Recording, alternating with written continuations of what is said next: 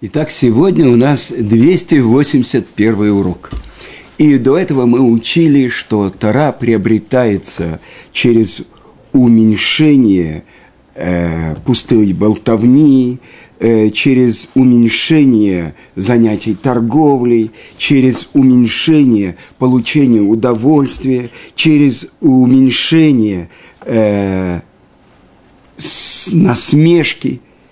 И вот сейчас – э, учит нас мудрец нашей Мишны Бамиют Дерехерец.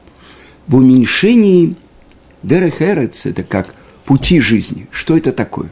И Раши дает тут же объяснение, что это такое. Э, он говорит так, Раши, чтобы ты не находился на рынках среди людей, которые занимаются куплей-продажей. То есть человек должен отделиться от общества тех людей, которые находятся на рынке. С другой стороны, мы знаем то, что написано в трактате Ктубот, 17 лист, чтобы человек был связан с обществом, и так он должен себя вести. Но здесь сказано «бемиют дерет», Дерехерец, в уменьшении путей земли. То есть, с одной стороны, быть связанным с обществом, с другой стороны, отделиться от тех, кто находится на рынке. Что такое рынок? Купля, продажа. Дела этого мира, скажем так. И тут же комментаторы приводят очень интересную вещь. Вы знаете, что у нас есть две заповеди, которые установил Шломо Амелех. Одна из них – Ирувин, э, Ирувей Хацерот, Ирувей Тхумим. Что это такое? Ирув – объединение. То, что объединяет, скажем, делает город – одним единым владением, в котором можно было бы выносить э, из дома на улицу и так далее. Есть и Рувхацирот, там, где э, находится несколько домов, и через то, что делает некоторый знак, ставят э, либо поперечную балку, либо лехи – это такие широкие доски, которые как бы делают четвертую стену у двора. Тогда из дома можно выносить во двор. Даже там, где нету ирува вокруг всего города. Так вот, ирув – это объединение, это связь с людьми. А еще одну вещь установил царь Шломо – установление даже не для коинов делать на телат ядаем. Омывание, омывание рук перед тем, как мы едим хлеб. А постановление это было для того, чтобы даже когда будет разрушен храм, это сохранилось. То есть это часть той святости, которую несут Куаним. Вы знаете, э, в нашей недельной главе, которую мы сейчас читаем, в главе Китиса говорится про медный умывальник, который был в храме. И установление для коинов правую руку кладет коин на, ле, на правую ногу, левую на левую, и из этого умывальника омывает руки и ноги, чтобы снять нечистоту, которая может быть э, на его пальцах рук и пальцах ног. Я читал э, в наших святых книгах то, что сказано, то, что мы омываем только руки, а, скажем, арабы перед молитвой, они омывают руки и ноги. Может быть, ноги больше, чем руки – но с чем это связано? Это связано с той особенной нечистотой. Написано так прямую в Шулхана руки. Когда человек утром встает, он должен постараться омыть руки. Есть те, которые кладут даже э, возле своей кровати тазик с э, натлой. Обратите внимание, что означает «натилат ядаем». Э, Литоль – это вознести, то есть для вознесения рук, то есть мы говорим омывание, и сосуд, которым мы омываем, он э, натла, то, чем омывается, чтобы вознести. Э, вспомните, в храме, сейчас даже для нашего времени актуально, коины возносят руки и благословляют так еврейский народ.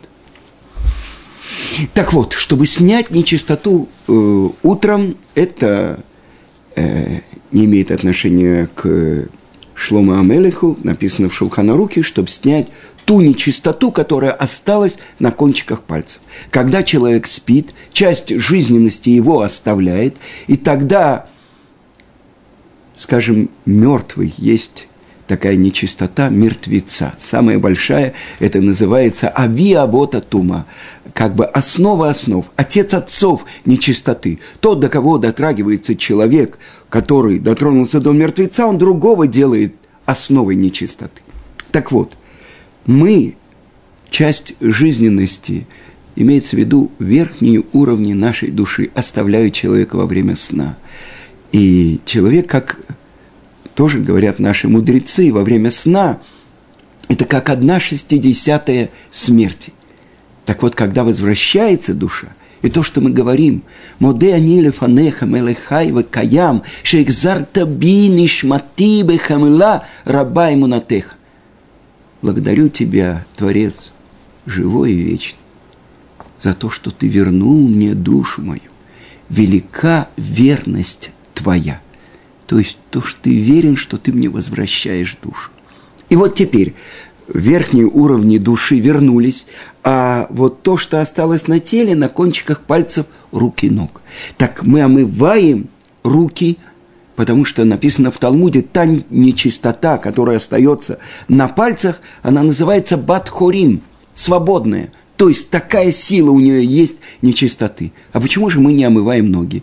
потому что нет в наших силах очистить себя от нечистоты, которая остается на пальцах ног. На границе между ногтями и пальцами, вот там эта сила нечистоты присутствует.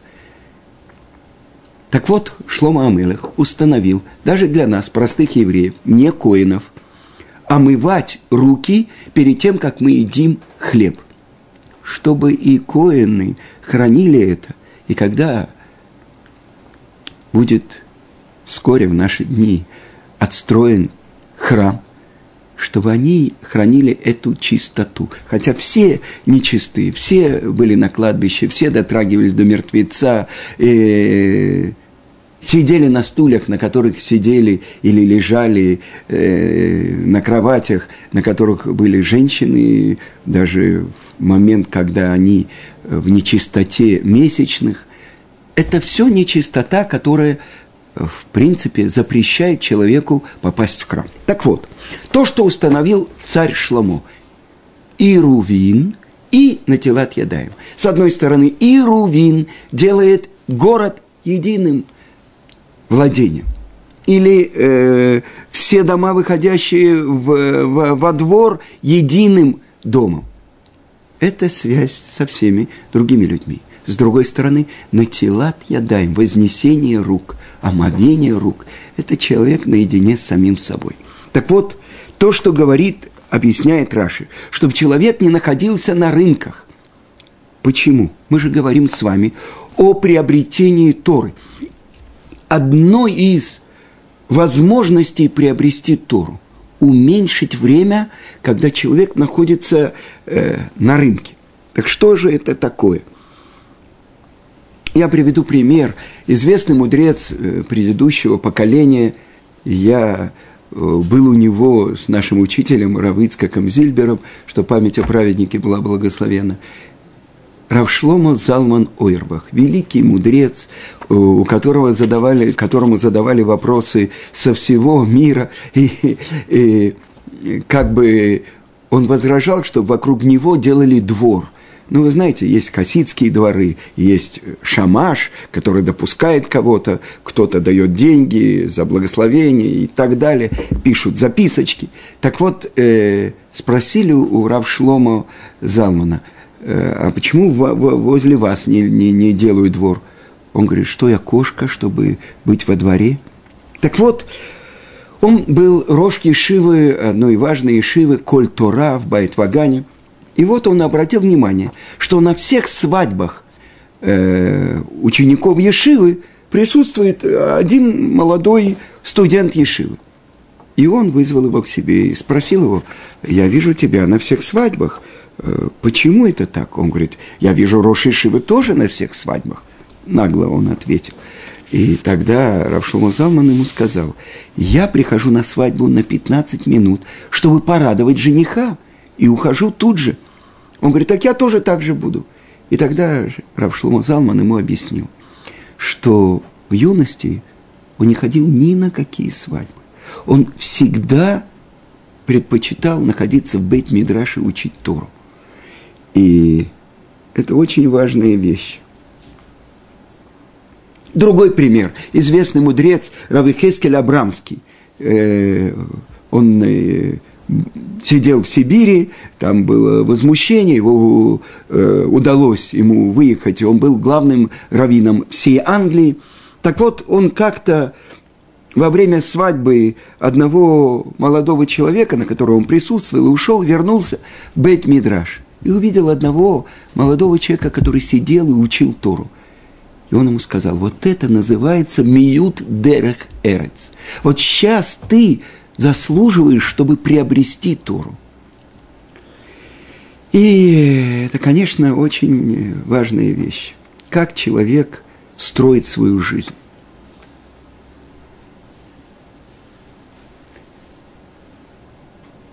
Молодые люди, которые посвящают себя изучению Торы последнее время есть много, в современном Израиле есть много нападок на этих молодых людей и хотят их оторвать от учебы. В чем смысл того, чтобы молодые люди отдали все свои силы изучению Торы? Или, другой стороны, почему их э, в Ешива, где учат только Тору, Тору, в основном Талмуд, Шулханарух, Почему их не обучают, я не знаю, светским наукам, как, э, скажем, в Америке принято, возле каждой ешивы есть school. Э, в какие-то часы во второй половине дня они учат и светские предметы, и получают э, то, что называется аттестат зрелости, и после того, как они учатся в ешивах, многие идут в университеты.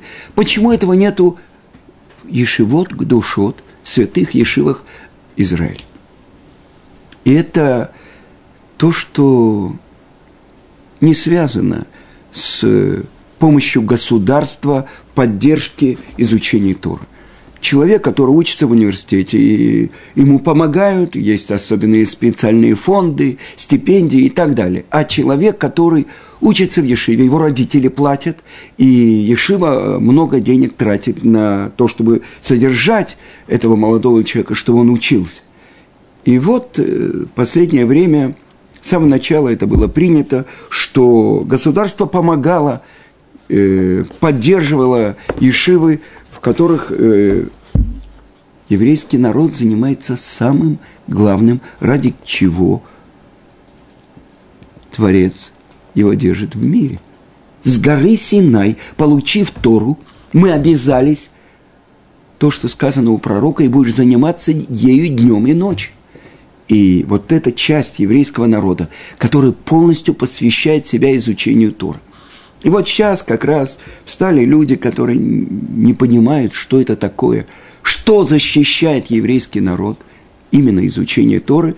Они постановили, что все равны, и все должны в каком-то возрасте оставить учебу и отправляться на военную службу или на альтернативную службу, но главное – оставить учебу. И здесь идет непримиримая, непримиримая борьба, война между теми, кто видит смысл еврейского народа в том, что это народ книги, народ, который живет, реализуя Тору. И теми, которые говорят, ну что это такое? Мы все должны получать профессии, все должны работать и так далее. А только маленькая кучка, там, тысяча человек на весь Израиль, гаонов, вот они, чтобы только учили Туру. Почему главы еврейского народа против этого? Потому что если человек в юности строит правильно фундамент, то не все могут полностью посвятить себя изучению Торы, несомненно. И какой-то молодой человек может пойти и потом приобрести профессию, несомненно. И быть хорошим э, главой дома, э, вести праведный образ жизни, установить для себя какое-то время для изучения Торы. Но если вот когда выкапывается и строится этот фундамент, его отрывают, то что с ним может быть? А может, он вообще оставит соблюдение заповедей Торы.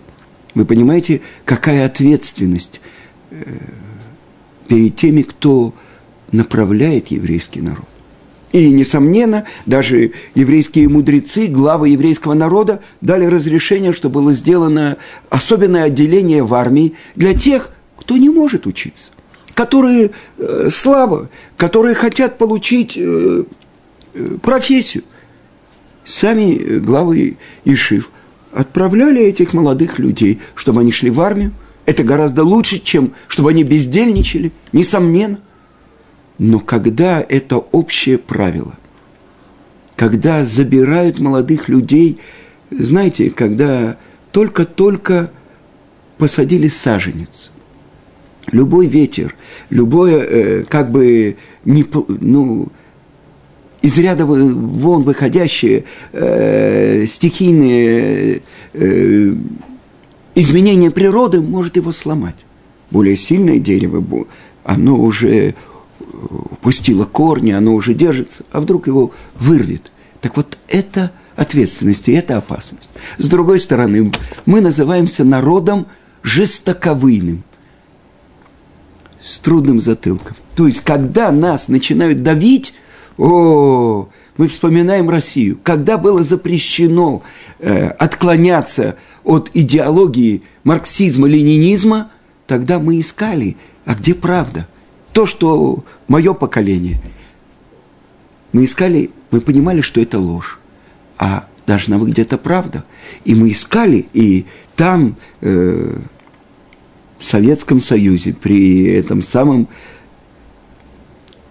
социалистическом строе, мы искали правду, и многие из нас нашли пути – к Творцу. Я уже приехал в Израиль э, в 29 лет уже в джинсовой кипе, которую мне подарила жена в Москве на день рождения. Мне казалось, я все знаю, потому что я уже ходил в синагогу, э, я уже ходил тайно на урок пятикнижия, первый урок. И это благодаря тому, что это было запрещено.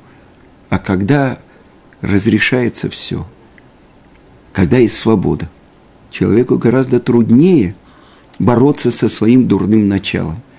Представьте себе, я 15 лет преподавал в московской Ишиве Турат Хаим.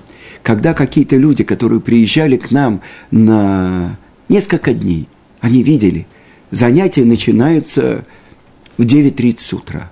Днем небольшой перерыв, а потом занятия до 7 вечера. В каком университете столько времени учится? А после этого еще есть час, когда в конце дня, скажем, с 8 до 9 учат хумыш. То есть с 9 до 9 с небольшими перерывами люди учат Тору. И вдруг они видят, после третьего седера возвращаются в Бейт-Мидраш молодые люди и учатся в парах, сами, без преподавателя. Это для них было открытием. Значит, это что-то такое, что притягивает сердце человека. Так вот, мы говорим с вами, как приобретается Тара. И, несомненно, мы, мое поколение, которое уже, получив профессию, искали пути к осмыслению своей жизни. Это называется как тот, кто пишет на черновике, который стерт, и он пишет на нем заново.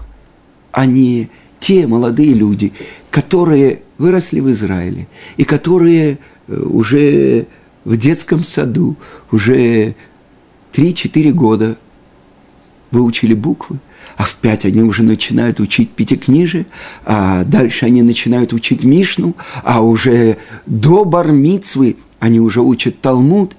Вы понимаете, постепенно, постепенно они открывают источники нашей мудрости. А мы, э, увидев, что колодцы, из которых нас поили мудростью, когда я принес свой диплом об окончании университета, э, музея Израиля, там, где я должен был преподавать что-то. Они посмотрели перевод. Марксистско-ленинская эстетика, марксистско-ленинская этика, история партии, научный социализм, научный коммунизм. Они сказали, это зачем ты столько учил? Это была плата за то, что я получил профессию. Вы понимаете? Так вот, сейчас мы, как для нас уменьшение дерых эрец. Что это такое? Прежде всего мы должны знать, это то, что написано в книжках, то, что говорит Гаон, то, что пишет Рамбан в предисловии к Пятикнижию, что в мире сотворено 50 ворот понимания. Хамишим шарей бина. И все их, за исключением одного, получил Моше. 49. Потому что, объясняет Рамбан, 50 это уже когда душа оставляет тело. Она не может оставаться вне близости к Творцу. И это то, что написано в главе Китиса, не может видеть меня Творец и остаться живым. То есть после смерти все видят. В момент, когда отделяется душа от тела, все видят некоторый уровень постижения Творца.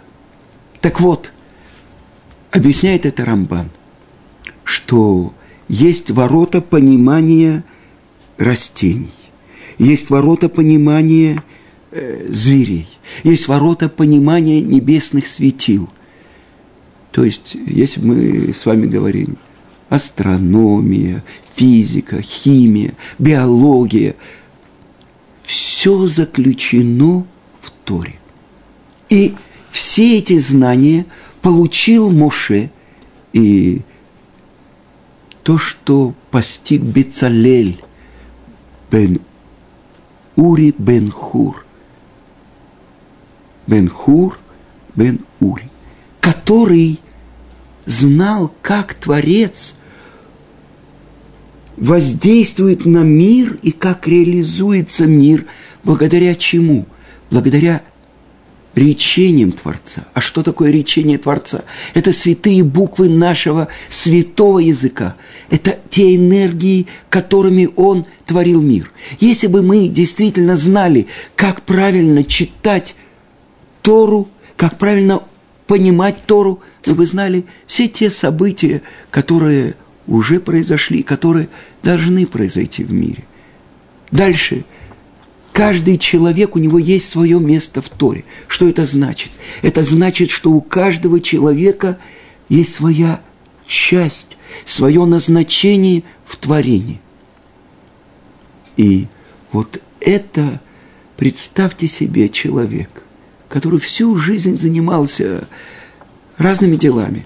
Был великим профессором, э, ученым и так далее. Еврей, баскетболистом, э, скрипачом. И вдруг он приходит, его спрашивает, ты установил для себя время для изучения Торы? Он говорит, я не знал. А, у тебя есть оправдание. Так можно было бы сказать при советской власти. Было оправдание, ты не мог получить. Но сейчас, в наше время, я знаю людей, которые руководят крупнейшими бизнесами и так далее. Есть люди, которые выдающиеся ученые. Они для себя постоянно установили время для изучения Торы. Так вот, мы говорим здесь то, что учит нас Тана, как еврейскому юноше построить себя. Ведь знал Бицалель, как каждая часть храма, каждый предмет храма соответствует своему корню в духовном мире. То есть храм – это было миниатюра всего сотворенного мира. С другой стороны, это было отражение малого мира, то есть человека. И вот это то, что каждый из нас должен знать, что мы пришли сюда – для того, чтобы раскрыть свою часть Торы. И я приведу вам некоторый пример. Некоторая притча, которую приводят наши мудрецы. Э, в каком-то месте два купца поехали на ярмарку. Они были из разных городов, и каждого, у каждого был большой торговый дом, но так как они должны были на ярмарке приобрести те же самые вещи, они сказали, давай будем приобретать вместе оптово, так это будет нам дешевле. И вот они жили в разных городах, о конкуренции не было и речи.